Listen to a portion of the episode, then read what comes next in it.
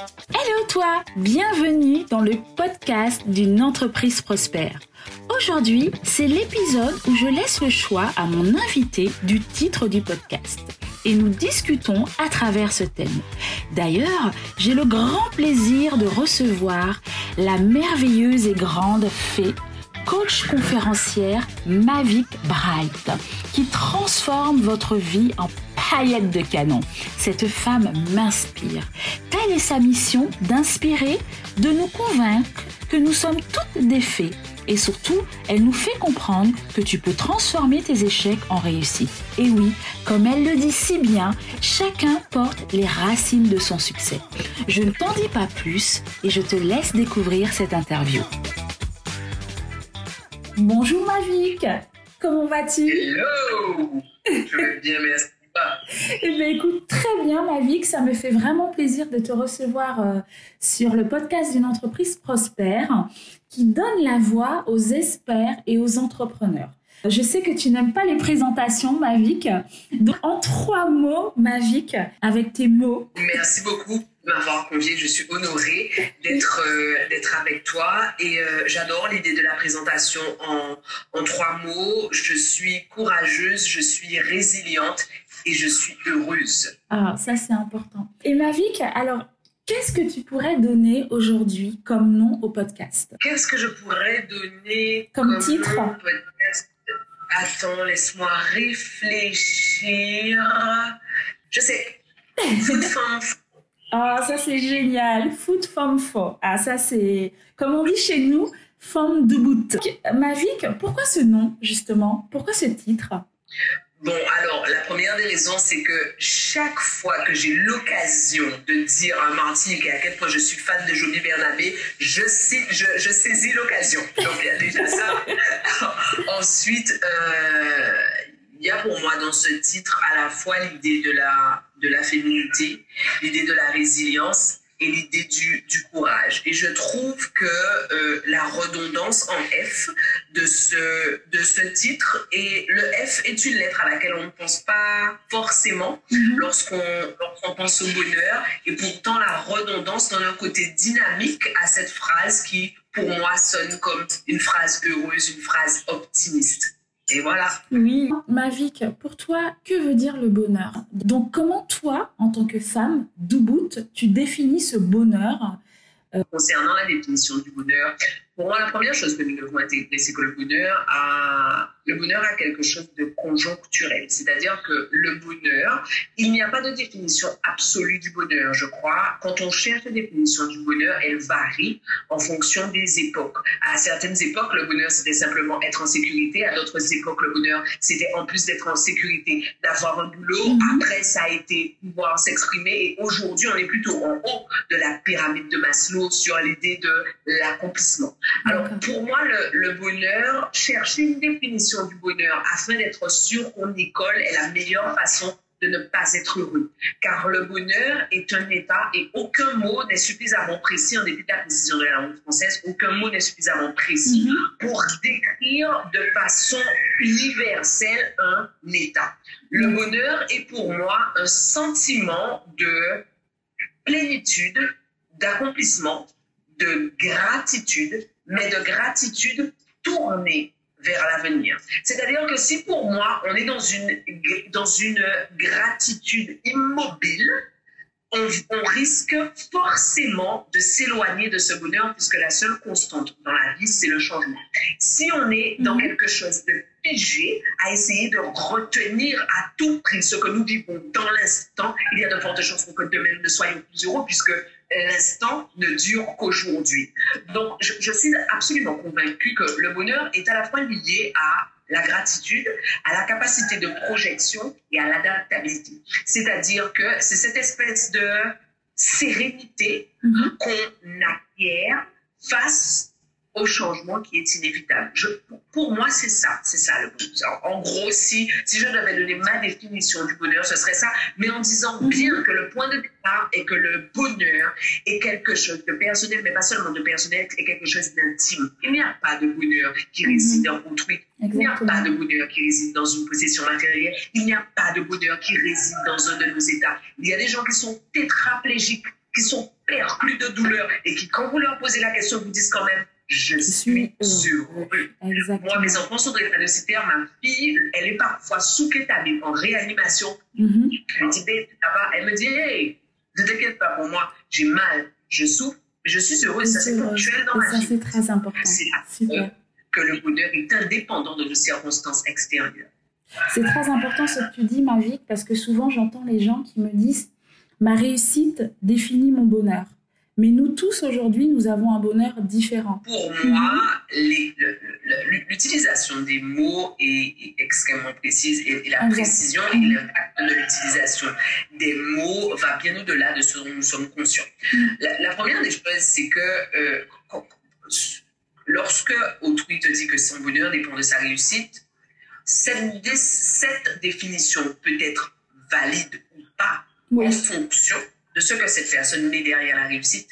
Il est possible que pour cette personne, la réussite soit quelque chose de global, soit une espèce d'équilibre qu'elle aurait atteint entre les, différentes, euh, les, différents domaines de son existence. Auquel cas, si c'est bien ça qu'elle appelle la réussite, auquel cas elle a raison, il y a une espèce de plénitude de l'accomplissement global qui lui confère la sérénité face au changement potentiel. En revanche, mm-hmm. si la réussite est conditionnée à euh, des circonstances lambda et conditionnée à un enjeu professionnel, à un enjeu spirituel, à un enjeu physique, etc. Là, on est en galère, puisque ça veut donc dire que dans la mesure où l'homme est maître de ses pensées, mais pas maître de ses circonstances, ça veut donc dire que cette personne se départit d'une partie de son pouvoir et mhm. cède la responsabilité de son bonheur à des circonstances extérieures. Merci Mavic, c'est si bien dit. Mavic, dis-moi, aujourd'hui on a plein d'entrepreneurs euh, dans notre auditoire qui nous écoutent. Pourquoi as-tu choisi justement le, chemin de l'entrepreneuriat? Qu'est-ce qui t'a fait euh, arriver jusque-là? Comment as-tu senti les choses? Pourquoi choisir ce chemin? En plus du fait que je voulais gagner résolument plus d'argent que ce que je gagnais en plus de ça. Super. Euh, mon, père est créateur d'entreprise. Euh, j'ai coutume de définir comme un multirécidiviste de l'entrepreneuriat.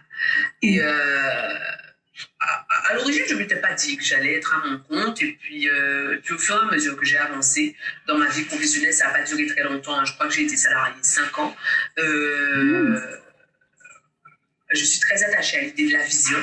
Je crois que l'un des grands l'un des grands leviers nous permettant d'accéder au bonheur est un, d'avoir de la vision et deux, d'avoir une vision très précise. Et je fais partie de ces espèces de, doudins, rêveurs, qui ont une vision très précise. Dans ma tête, tout est très très clair. Et, euh, et, je, et pour moi, mon job ne me permettait pas de réaliser ma vision. Mhm. Je ne me voyais pas atteindre les objectifs que je m'étais. Alors, je suis désolée, vous allez entendre des bruits. C'est la vie d'une famille euh, de quatre Moi, j'adore. C'est la vie réelle. Donc, ça fait partie du job. Euh, je, je, ne me voyais pas arriver là où je, je souhaitais arriver. non, pour moi, être salarié ne me permettrait pas d'arriver là où je souhaitais arriver dans les sept domaines de mon existence. Et donc, ben, c'était pas très compliqué. Hein. C'était être salarié, euh, consacrer ma vie à Dieu, mhm. ou alors être entrepreneur. Je crois que j'ai choisi la facilité, j'ai choisi d'être entrepreneur. Et dis-moi, Mavic, qu'est-ce que tu aimes dans, dans ce que tu fais dans ton travail le plus? Ma fille, j'aime tout. Ah, c'est génial. Je, je, je, suis amoureuse. Je, moi, je, je, travaille à la maison. Mhm. Mon bureau est, euh, est, à, je sais pas, il doit être à 20 mètres de ma, de ma chambre. Et, euh, et tous les matins, je me lève aux aurores. Alors, je me lève euh, la plupart du temps aux environs de 4h20. Mhm. Alors, je ne sors pas systématiquement de mon lit à 4h20, mais à 4h20, mes yeux s'ouvrent. Et en fonction de mon programme, je décide de, de, ce que je vais faire dans les 20-30 minutes à venir. Je me lève, je me douche, je me maquille, je m'habille, je mets mes chaussures et je fais mes 20 mètres pour venir m'asseoir au bureau. Et parfois, il arrive que je ne sorte de mon bureau aux environs de 20h. Je kiffe vraiment ce que je fais. Alors, Aujourd'hui, je suis arrivée au, niveau où euh, au tout début, j'ai dû tout faire toute seule dans, chacune de mes activités. Cette entreprise est ma, ma, quatrième. Euh, au début, j'ai dû tout faire toute seule et euh, troisième, pardon. Et hum, aujourd'hui, j'ai suffisamment, enfin, mon activité s'est suffisamment développée pour que je délègue ce sur quoi je, je, ne suis pas dans ma zone de génie et pour que je garde essentiellement ce qui concerne ma zone d'excellence et ma zone de, zone de génie. Et donc, alors, ce, que, je, ce que je préfère, mm-hmm.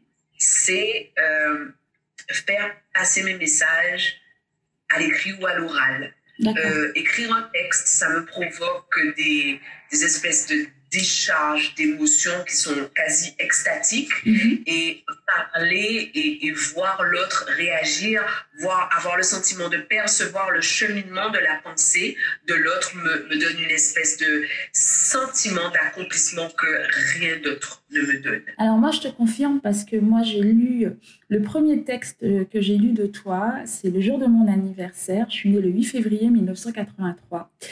Et euh, je crois que ce texte m'a j'étais, euh, j'avais les larmes aux yeux. Je me suis dit, mais qui est cette femme?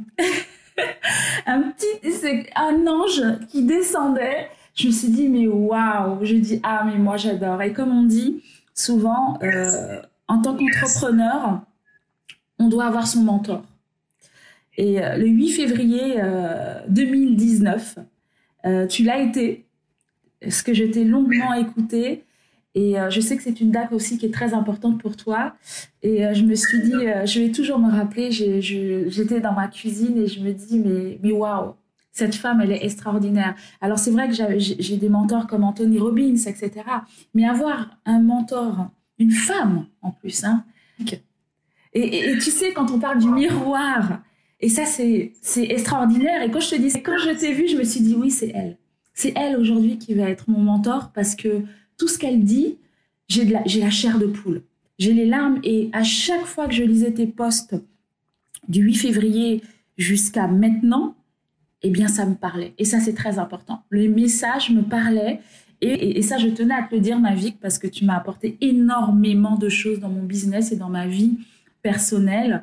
Et aujourd'hui, merci. Je devais le dire à la fin, c'est pas grave.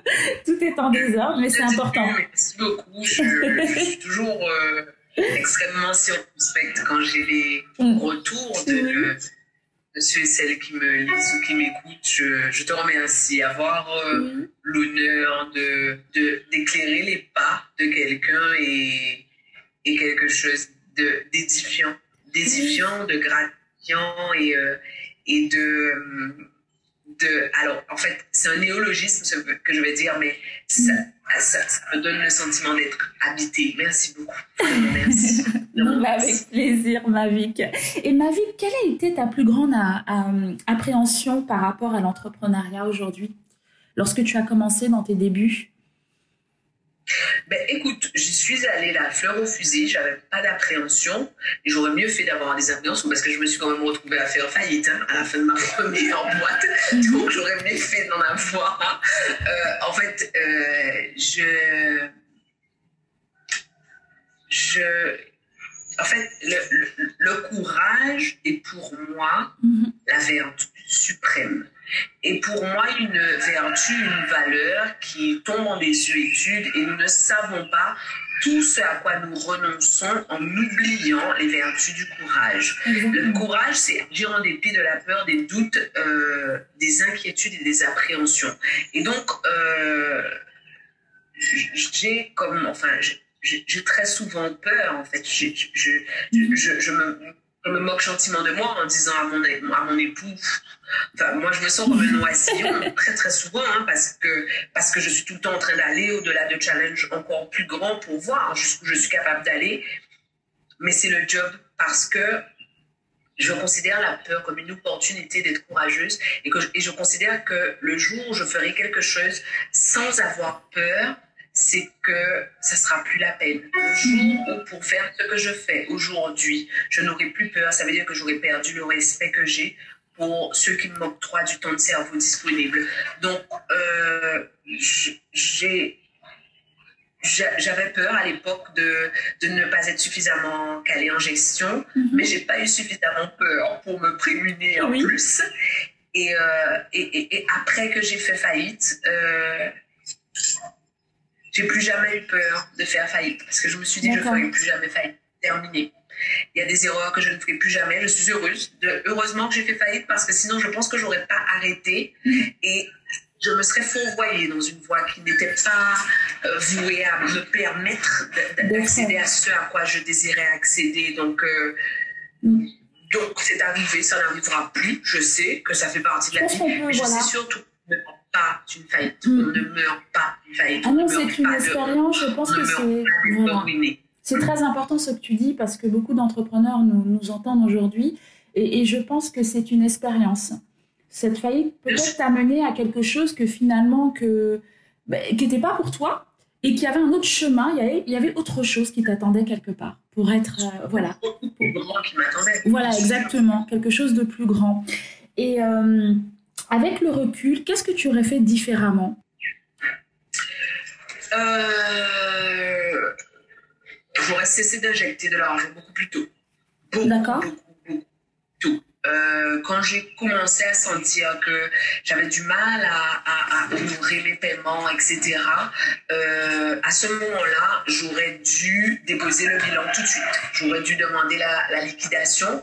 Mais, et, et c'est pour ça que je parle aussi souvent de ma faillite, mais j'étais mue par cette espèce de sentiment qui habite beaucoup de primo-créateurs. Quand on crée une entreprise pour la première fois, on a une espèce de en tout cas, beaucoup d'entrepreneurs ont une espèce de rapport viscéral à ce qu'ils créent, comme si c'était une extension d'eux, comme s'il ne fallait pas abandonner, comme si ça donnait une indication de leur valeur. Mais tout ça, c'est du détail. Exactement. faire 50 fois, ça donne aucune indication sur votre valeur. Si une chose était à refaire, mhm. c'est que j'aurais pas réinjecté d'argent, j'aurais liquidé ma société bien avant et j'aurais utilisé cet argent-là pour monter ma prochaine société. Et développer autre chose, exactement. Et c'est très important, Mavic, parce que très régulièrement, on voit beaucoup d'entrepreneurs qui s'attachent à leur entreprise. Il ne faut pas s'attacher à une entreprise. Au contraire, quand on crée, on crée euh, déjà, c'est pour, on crée un besoin et il faut sortir de sa zone de confort. Et beaucoup d'entrepreneurs se disent non, il faut que je m'accroche chez mon bébé,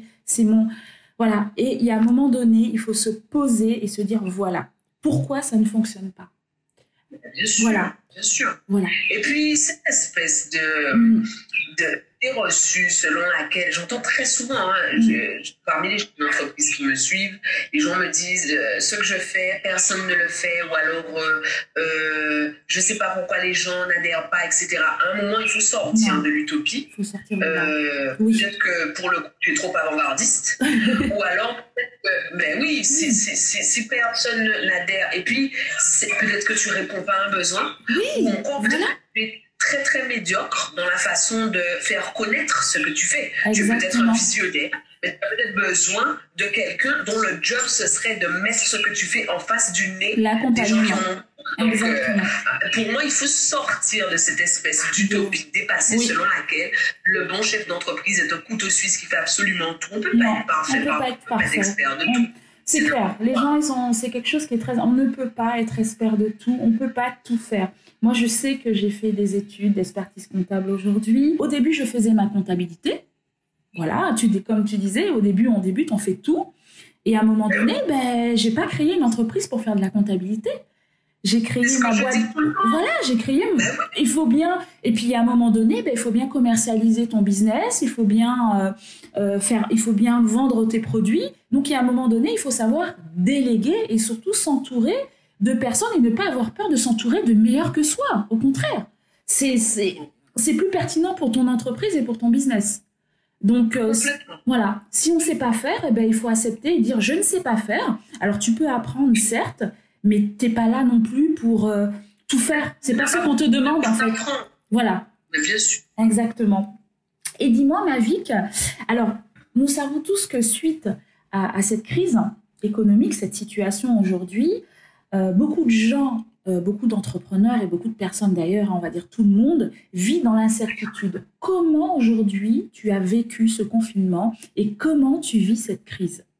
Comment tu vois les choses? Quelle est ta vision à ce, à, ce moment précis? Moi, j'ai vécu la période du confinement comme une formidable opportunité. Mhm. C'est que euh, sur mes réseaux, j'ai passé tout le temps du confinement à faire passer ce message aux petites entreprises. Mhm. Pour moi, euh, il y a la vie avant Covid et la vie après Covid. Et la façon de consommer ne sera plus jamais la même. Pour moi, tant qu'on s'accroche au, schéma de consommation, de commercialisation et de communication qu'on a connu avant la, la période Covid, pour moi, on est en train de s'accrocher à quelque chose qui est en train de s'étioler. Donc, cette, cette, euh, cette période était, d'après moi, l'occasion rêvée pour toutes les entreprises. Je pèse vraiment mes mots quand je le dis. Je suis tout sauf une, une évaporée. Pour toutes les entreprises de faire pivoter leur business. Ce qui veut dire donc de chercher une façon différente de gagner de l'argent ou de permettre à l'utilisateur du produit ou du service d'utiliser notre produit ou notre service historique. Exactement. De toutes les façons, c'est pas très très compliqué. C'est soit on l'a fait ou on est en train de le faire, soit comme les concurrents, eux, mm. l'ont fait ou sont en train de le faire, il y aura un phénomène d'épuration naturelle. Toutes les grandes crises toutes les grandes crises, qu'elles soient économiques, sanitaires, sociétales, environnementales, toutes les grandes crises dans l'histoire de l'humanité ont provoqué d'immenses bons, d'immenses croissances. Mm-hmm. Les révolutions industrielles suivent quoi? Des guerres. L'arrivée de l'électricité, de la machine à vapeur de, et de, de l'énergie nucléaire arrive après des périodes de bouleversement. Ce qui veut donc bien dire que il y a deux types d'entreprises actuellement. Celles qui ont compris qu'elles doivent faire le dos rond parce qu'elles sont dans une période charnière et qu'il faut qu'elles se préparent, et celles qui sont en train de s'accrocher au boyau sanguinolent de notre passé et qui ne survivront pas. Oui, oui, oui. C'est vrai, moi je, je, te rejoins parce que c'est, je pense que cette période de confinement a été vraiment une opportunité. Aujourd'hui, on a beaucoup de structures qui vont fermer mais des structures qui étaient déjà auparavant euh, en situation difficile. Ils doivent le prendre pour une expérience parce que aujourd'hui, euh, on a quand même euh, près de 40% à peu près d'entreprises qui ont fermé. Et, et beaucoup de gens s'accrochaient justement à se dire, voilà, je m'accroche à mon entreprise, mais ne se rendaient pas compte des chiffres.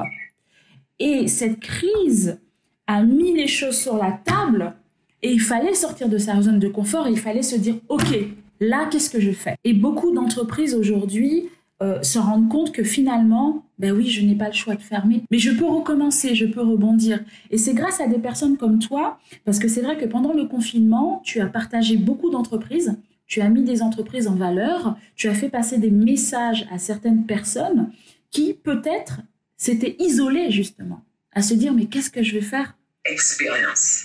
Alors euh, ensuite, la deuxième chose, c'est que je suis absolument convaincue que la chose dont les enfants ont le plus besoin au monde pour être sereins, pour être équilibrés et pour être heureux, ce sont des parents sereins, équilibrés et heureux.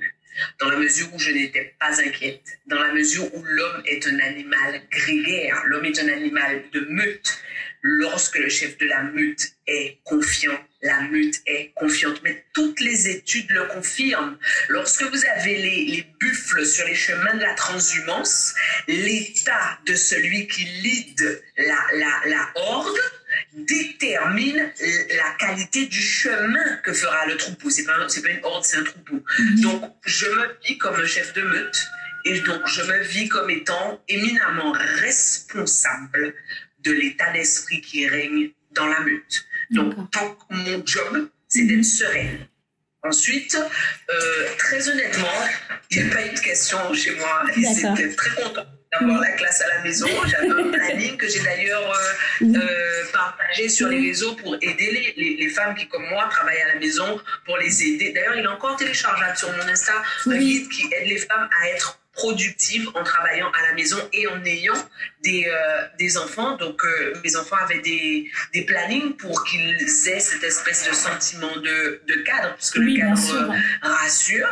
Euh, ben, on a vécu, on a fait la, la, classe à la maison, ce qui m'a permis de déceler des choses que je n'aurais pas forcément décelées ou que j'aurais décelées euh, dans un ou deux ans euh, si les enfants étaient allés à l'école, puisque le fait de devoir faire la classe, et j'insiste sur le fait que j'ai fait la classe à la maison à mes enfants tous les jours. Un jour d'école buissonnière avec moi tous les jours, sauf le week-end. Et ça m'a permis de, de, découvrir certaines, certaines petites choses sur lesquelles on, travaille euh, aujourd'hui. Très honnêtement, moi j'ai le sentiment que le fait, un, d'être sereine et deux, de, de tenter d'établir un nouveau cadre à l'intérieur de cette période a été extrêmement bénéfique pour nous. Je n'ai pas essayé de m'accrocher au cadre de l'école parce que pour moi c'est impossible de travailler avec efficacité et de devoir faire la classe à mes enfants de 8h à 16h, c'est impossible. Donc, on a établi un nouveau cadre qui m'a permis de dedans et qui leur a permis de naviguer avec, euh, avec sérénité. Et ma foi, on s'en est bien sorti. Honnêtement, mm-hmm. je pense qu'une grande partie de, de l'anxiété et de l'incertitude qui pèse en particulier sur les femmes, c'est cette espèce d'obsession de la perfection on fait des bêtises, on se, on, se corrige et on recommence. Exactement, ça c'est très important. Donc, du coup, ils ont eu du mal à retourner à l'école. Moi, je suis chez Mavic Bright, écolière. C'est très honnêtement, euh, j'essaie de. J'essaie de, de, de, de transmettre à mes enfants l'idée selon laquelle il faut être dans la gratitude pour ce qu'on a. C'est pas la peine de, de, se prendre la tête sur des trucs qu'on n'a pas ou qu'on peut pas changer. Donc, ils ont été tout fous tant qu'ils ont été avec moi. Ah, et puis le jour où je leur ai dit l'école recommence, ils m'ont dit ok mon corps, bye. On y va. ben oui, parce que, parce que enfin, je, je crois qu'une partie de notre bonheur réside dans notre aptitude à trouver ce qu'il y a de bien dans toutes les situations. J'ai coutume de dire, moi, je tombe, je me foule une cheville, je me dis, waouh, alléluia, je me suis pas brisé le coccyx. Oui, voilà. Du coup, une fois que tu te dis ça, tu vois, ça t'aide drôlement à relativiser Exactement. la douleur de la, cheville. Quoi. Oui. Et euh, quel message euh, que tu souhaiterais transmettre euh, à ces femmes entrepreneurs euh, celles qui veulent créer des entreprises, mais qui sont mamans. Quelquefois, ben, j'entends très régulièrement, ben, je suis maman, comment je vais faire, mais c'est dur, mais comment je m'organise, parce que je sais que Mavic, en termes d'organisation, tu es très très très très bonne. tu as même sorti... Euh, alors j'ai raté cette opportunité, donc il faut que je m'organise pour ne pas le rater l'année prochaine. Hein? Euh, comment, qu'est-ce que tu peux conseiller? Et tu as aussi beaucoup routine, euh, pas routine, mais euh, oui, la routine matinale aussi. voilà. qu'est-ce que, quel message que tu pourrais justement envoyer à toutes ces femmes qui quelquefois découragent parce que bon ben les enfants courent partout, elles n'ont pas le temps de travailler, elles n'ont pas le temps de s'organiser. quel message que tu souhaiterais justement à transmettre à ces femmes? Bon, alors, moi, la, première des choses, avant, avant de, transmettre quelques conseils, que ce soit, euh, euh, c'est que on compte les morts à l'arrivée. Il n'y a aucun général de guerre mm-hmm. qui compte les pertes dans son armée avant d'avoir livré la bataille cette espèce d'idée selon laquelle on ne va pas monter une entreprise, on ne va pas faire grossir notre business, on ne va pas aller chercher tel, euh, tel contrat, on ne va pas aller demander telle promotion parce qu'on a des enfants, ça, ça s'appelle compter les morts avant d'avoir livré la bataille. Tout d'abord. Deuxième chose, euh, les enfants sont très souvent une euh, excuse socialement très bien acceptée. Ça donne une image valorisante de la femme, mhm. de dire, eh bien, j'ai renoncé à en faire plus, j'ai renoncé à aller chercher mieux, parce que je voulais me sacrifier pour mes enfants. Mais dans l'absolu, quand on fait ça, on fait quoi? On fait simplement porter à nos enfants le poids de nos déceptions. C'est-à-dire qu'en échange, ce qu'on va attendre d'eux, comme nous, on n'est pas allé chercher mhm. ce qu'on voulait, c'est qu'on va attendre d'eux un certain, un certain nombre d'heures de présence ou une certaine attitude, etc. Pour moi, il faut que nous apprenions à assumer la responsabilité du désir que nous éprouvons. Et j'entends bien, je parle bien du désir au sens large. Je parle autant du désir professionnel que du désir spirituel, que du désir sexuel, que du désir, euh, que, que, d'une autre forme de désir. Assumer notre désir nous met très souvent dans une position de vulnérabilité dans la mesure où cela nous expose. Dire aujourd'hui je veux plus, je veux gagner plus d'argent, ou je veux faire quelque chose qui m'éclate plus, nous expose parce que ça nous expose à des questions du genre pourquoi ça ne te suffit pas ou pourquoi il t'en faut toujours plus ou pourquoi est-ce que tu es insatisfaite. Donc, pour moi, il faut assumer la responsabilité de notre désir. La deuxième chose, c'est que pour savoir comment s'organiser, il faut d'abord accepter de se regarder avec objectivité le point de départ, et c'est ce que disait Sandrine Gruda, avec qui j'étais en live à la fin de la semaine dernière, le point de départ d'une organisation efficace, c'est de se connaître.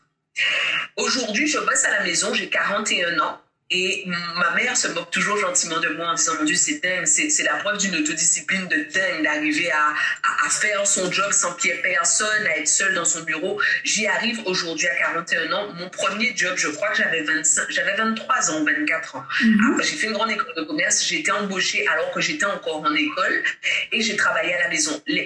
L'expérience s'est soldée par un échec parce que j'étais pas suffisamment mûre, parce que j'avais besoin de compagnie, parce que je me sentais seule, parce que, et aujourd'hui, aujourd'hui, mhm. je me connais et je sais que je suis capable d'y arriver. Tout comme mon époux me dit régulièrement, mais jamais je ferai ça. Moi, j'aime aller au bureau, j'aime sortir, j'aime voir des gens, j'aime discuter. Moi, je suis pas un Bernard Lermite comme toi. Le point de départ d'une organisation efficace est une connaissance de aiguë de nous-mêmes. Hmm. Qu'est-ce que vous pouvez faire? Qu'est-ce que vous pouvez pas faire? À quelle heure vous pouvez vous lever? C'est pas la peine de vous emmerder hmm. à, essayer de faire le miracle morning si vous n'êtes pas une personne du matin. Exactement. Faites, du soir. Si votre pic d'efficacité c'est à 2 heures du matin, qu'est-ce que vous voulez vous emmerder à travailler à 4 heures du matin? Travaillez à 2 heures du matin, organisez-vous en fonction de ça. En fait, l'organisation n'est pas quelque chose qui est censé nous contraindre. Au contraire, les organisations que nous mettons en, en place doit nous servir, nous, doit servir notre rythme biologique, doit servir notre épanouissement personnel. Si vous savez que vous avez besoin de pause, si vous savez que vous avez besoin de voir du monde. Ensuite, deuxième chose, dernière chose, c'est que notre organisation doit être une organisation lucide. J'ai quatre enfants. Je suis pas en train de vous dire que je suis une as de l'organisation. Je, je, me suis beaucoup améliorée parce que j'avais déclaré que 2020, c'était l'année de l'organisation. Pour moi, j'avais fini dans ma vie de me dire que je n'étais pas organisée. Mais j'ai quatre enfants, je sais qu'il y a des moments où je peux faire certaines choses, des moments où je ne peux pas les faire. Je vais vous donner deux, trois exemples. Le lundi, le mercredi et le vendredi, notre femme de ménage vient. Le mercredi, nos enfants sont à la maison. Donc, entre les activités, ils sont à la maison. Notre femme de ménage a un doudou, c'est son aspirateur. Elle est une dingue de l'aspirateur. Elle passe l'aspirateur, même sur les vitres, elle passe l'aspirateur, elle passe l'aspirateur. Ce qui veut donc dire que eh ben, je sais que le lundi, le mercredi, le vendredi, il y a du bruit si bien que je programme, un, les périodes où je dois faire du tournage, deux, les périodes où je dois écrire, trois, les périodes où je dois être sur une activité qui requiert de la concentration, le mardi et le jeudi, ce qui veut dire que quoi que vous me proposiez, quelle que soit l'excitation que je puisse éprouver, je ne vais pas le faire le, le mardi ou le jeudi parce que je sais que le mardi et le jeudi sont des périodes que je réserve à certaines activités.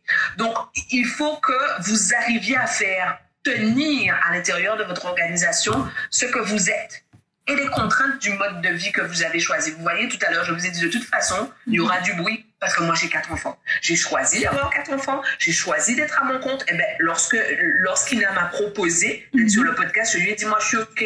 Par contre, il y aura le bruit de mes enfants. Et quelles que soient les interviews que je fais, ça m'arrive d'arriver en interview avec mon bébé. Ah, moi, je te préviens avant, tu as encore le choix de me dire non et auquel cas je ne viendrai pas. Mais je fais fonctionner les choses en fonction de mes contraintes, tout comme il m'est arrivé de faire des interviews, de faire, de, travailler sur mon planeur à côté de mes enfants alors qu'ils étaient en, réanimation. Je fais fonctionner mon planning en fonction des contraintes que j'ai. Voilà, tu es en adéquation avec toi-même et ça, je pense que c'est très très important. Moi, c'est pareil. Hein, j'ai, mon mari et moi, nous avons des restaurants. Ben, dans les débuts, c'était très difficile. Eh ben, écoute, Noan venait au bureau avec moi. Un enfant s'adapte à toute situation. Enfant a plus besoin de parents heureux, même si ses parents sont très bousculés, que de parents malheureux, mais qui sont en train de l'emmerder et qui sont sur son dos. La maman qui qui se sacrifie et euh, la maman qui se sacrifie et reste à la maison, mais le fait payer à l'enfant. Est-ce qu'elle est vraiment une meilleure maman que la maman qui est moins là, mais qui, quand elle est là, est réellement disponible et heureuse d'être avec lui? Pas sûr. Parce que c'est vrai que les mots sont très importants, la communication aussi. Et, euh, et, un enfant a besoin de ça, d'amour, de communication, de présence aussi. Et la présence ne veut pas dire qu'on doit rester toute une journée avec lui, non. Il a juste besoin d'un moment de toi, de les cinq minutes. Alors, Mavic, tu es coach, tu es conférencière, bientôt autrice aussi, hein c'est très important. Aujourd'hui, tu as mis plusieurs méthodes en place afin d'accompagner les personnes à progresser, à exceller dans les divers domaines de leur vie, que ça soit professionnel ou personnel. Comment le coaching aujourd'hui peut emmener au succès de l'entrepreneur? Le coaching, ça fait gagner du temps. Mm-hmm. Ça fait gagner du temps parce que c'est un catalyseur. Ça vous permet rapidement de vous poser des questions et rapidement de mettre en place des choses. Le, coaching est vraiment orienté résultat. Donc, moi, j'ai coutume de dire que ce que j'ai accompli depuis un an, enfin, a, été multiplié par, sans, vraiment sans risque d'exagérer, au moins 5. Ma performance de ces derniers 10, 11 mois a été décuplé. Je suis allée au séminaire d'Anthony Robbins l'année dernière en novembre. Euh, j'ai adoré. Et parmi les choses qu'il répétait en boucle, il disait prenez-vous un coach, prenez-vous un coach. Je me suis dit quand même, c'est le grand Tony Robbins. Je suis venue jusqu'à Miami le voir. Je vais accorder le bénéfice du doute à ce qu'il dit. Alors quand je suis rentrée, j'ai contacté la personne dont je pensais qu'elle était capable de m'emmener là où je voulais aller. Et je lui ai dit, bah, ton prix, c'est mon prix. Je m'en fous de, de, ce que tu vas me demander. Ton prix, c'est mon prix. Elle a accepté, mais enfin, mon énergie a été décuplée parce que être accompagné mhm. vous aide à être focalisé. Exactement. Et d'autre part, être accompagné, ça veut dire que vous êtes responsable face à quelqu'un. Vous n'allez pas venir expliquer à la personne que chérie doit refuser de faire l'amour avec vous, ou que votre mhm. chien a perdu sa canine, ou que votre voisine a fait la fête toute la nuit. Hein. La personne n'en a rien à faire. Concrètement, tu as fait ou tu n'as pas fait. C'est atteint ou c'est pas atteint Ok, c'est pas atteint, alors on fait quoi? Ben, Quand ça vous est arrivé une ou deux fois, la troisième fois, ça vous arrive plus. Exactement. Parce que vous êtes actuel. Le coaching fait gagner du temps. Vraiment. Et, et si je te dis Ananas Royal, la story qui pique. Oh yes. Euh? Qu'est-ce que je te réponds? Il faut porter sa couronne haut. Il faut porter sa couronne fièrement. Nous avons sur la tête une couronne que nous soyons conscientes de sa présence ou pas. Et à partir du moment où on est consciente de la présence de cette couronne, on a le choix Soit on garde la tête haute pour garder la couronne bien droite sur notre tête, soit on baisse la tête devant les épreuves, devant les obstacles, devant autrui, et à ce moment-là, on perd notre couronne. Un ananas royal, quel que soit l'état d'un ananas. Moi, j'ai poussé l'expérience à laisser pourrir un ananas. Même quand vous laissez pourrir un ananas, la couronne est droite. Les feuilles se cornissent, se bougrissent, mais la couronne est droite. On doit porter Écoute, des alors, moi, dès que je vois un ananas, je vois ma vie. Alors là, et, depuis que je, depuis que je te suis, c'est impressionnant, j'en vois partout. Alors, écoute. mais c'est vrai, j'ai l'impression, mais même quand tu vas dans des magasins de déco, je suis en pleine construction, ce qui me vient, ah ben voilà, ma vie. Donc c'est impressionnant. Et si je te dis, alors quelque chose que j'adore, mais vraiment, et j'ai vraiment envie que tu le dises dans le podcast, je vous envoie des paillettes de canon. Alors ça, et quand tu le dis avec les gestes, les mots, j'ai l'impression d'en recevoir, tu sais. Ça semble toute mon énergie. Ah oui, mais c'est. Je vous envoie des paillettes au canon. Ah ouais. Et quand tu dis ça, j'ai l'impression d'être. Waouh. Ok, d'accord. Là, là, Ina, réveille-toi, réveille-toi. Et dis-moi, Mavic, pour finir, où pouvons-nous te trouver euh, sur les réseaux? Alors, Ouais, l'endroit où je traîne le plus souvent, c'est Instagram. Donc, vous pouvez me trouver sur mon pseudo Mavic Bright, Mavic, M-A-V-I-C, Bright, comme qui brille, B-R-I-G-H-T. Si vous voulez rentrer en contact avec moi, c'est là qu'il faut être. Je réponds à 95% de mes, mes DM, même, même si j'en reçois vraiment énormément. Euh, et puis après, pour ceux qui veulent aller un peu plus loin vers la version 1 million de dollars de, du même. Exactement, cette euh, version à 1 million de dollars. je suis trouvable sur mon site internet mavic-bright.com. Et voilà. D'accord. Et il faut savoir aussi que Mavic euh, bah, fait des conférences. Tu fais aussi des conférences. Donc, avec tout ce qui est en train de se passer, c'est peut-être, euh, je vais pas dire que c'est compliqué, c'est en 2021. Est-ce que on aura cette opportunité justement en Martinique, en, Guadeloupe, en France aussi, parce que tu as donné aussi ta dernière conférence en France. Euh, est-ce que tu as déjà des dates euh, justement de tes conférences 2021 Alors, alors j'ai pas de alors, j'ai pas de date ferme. Je prévois, j'ai une grosse tournée fin en novembre 2021. Je prévois un truc de malade. On n'aura oh jamais vu ça. Moi, je suis là cette fois-ci. Hein. Euh, euh, Guadeloupe, Martinique, Paris, La Réunion Sur. Ensuite, en début d'année, euh, j'ai des dates qui sont posées, mais qui attendent d'être confirmées au regard de la, de la, de la conjoncture. Donc, j'ai Abidjan, Dakar, Kigali, Fort-de-France, Saint-Martin. Mhm. Euh, et Bruxelles de poser pour le, le, premier semestre. Donc normalement, on devrait se voir. D'accord. Et quelque chose de très très important, c'est surtout les préventes euh, prévente que moi j'ai voilà euh, de ton planeur. Donc en 2021, as-tu une date où on peut déjà s'organiser pour commander ton planeur? Moi je non. Ah, j'ai pas encore de prévente. En revanche, euh, on va complètement changer le, système de, de prévente parce que euh, aujourd'hui, pour répondre à l'intégralité des demandes qu'on a eues après qu'on qu'on ait arrêté les préventes, il aurait fallu qu'on triple les quantités. Donc l'année prochaine, on va organiser les préventes totalement différemment. Donc, il y a des chances pour que plus personne ne soit, ne soit frustré. En revanche, une chose est certaine, c'est que euh, j'accorde une importance particulière à la confiance que que me témoignent les, les, les, personnes qui me suivent. Quand je dis que quelque chose est, est en prévente, ou quand je dis que le, le nombre d'unités est, est, limité, ou quand je dis que le nombre de places est limité, c'est pas pour vendre, c'est pour être transparent. Donc, euh, généralement, quand, quand, on met les, les, choses en vente, en tout cas depuis qu'on a commencé, on est systématiquement soldat. Donc, le, le petit principe qui consiste à se dire, je vais attendre, j'ai le temps, c'est rarement la bonne, c'est rarement la bonne solution. Oui, très clair. Et Mavic, est-ce que tu as une dernière euh, chose à, transmettre à notre auditoire aujourd'hui? Est-ce qu'il y a quelque chose qui te vient dans le cœur que tu souhaites peut-être transmettre tout de suite à tous ces entrepreneurs qui...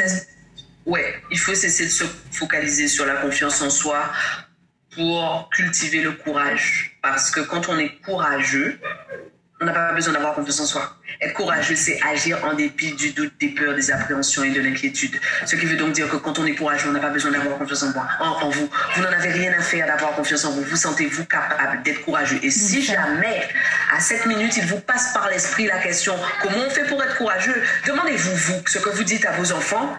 Quand vous allez les voir devant l'école et qu'ils vous disent maman, j'ai peur, j'ai pas envie de rentrer, ou papa, je n'ose pas rentrer dans la, la salle de karaté, vous tenez votre enfant par les deux épaules, vous le secouez fermement et vous lui dites sois courageux et à ce moment-là, l'enfant rassemble toute sa force. Il ne vous demande pas comment on fait pour être courageux, il rassemble toute sa force et il y va. Alors, si on peut demander ça aux enfants, ça veut dire qu'on peut s'en demander dix fois plus. Rassemblez toutes vos forces au risque de faire pipi dans votre culotte. Mais allez-y quand même. Le courage détient bien plus de clés que la confiance en soi. Oh, merci Mavic. Merci vraiment pour eux et merci aussi. Mavic, merci beaucoup de nous avoir livré autant de clés, de surtout de nous avoir accordé ce temps dans ton planning. Merci euh, de cette femme formidable que tu es pétillante. Et oui, lorsque vous allez voir Mavic dans ses conférences, eh ben, tu as l'impression, moi j'ai pas encore été avec les restaurants, mais je vais trouver le temps d'y aller. La prochaine, j'y vais. Euh, je m'engage auprès de tout le monde d'y aller parce que c'est magnifique. On a l'impression d'être une princesse euh, et puis de pouvoir sortir aussi. Souvent, j'entends les gens de sortir leurs plus beaux vêtements Et ça, c'est, c'est extraordinaire. Mavic, on brille. Et ça, c'est très important de briller dans la vie. Tu, avoir des paillettes on y va Bon, voilà. Cet amour que tu transmets, surtout avec sincérité, parce qu'aujourd'hui, des coachs, il y en a beaucoup. Mais euh, moi, je vous invite tous à, à suivre Mavic, euh, qui est aujourd'hui mon mentor.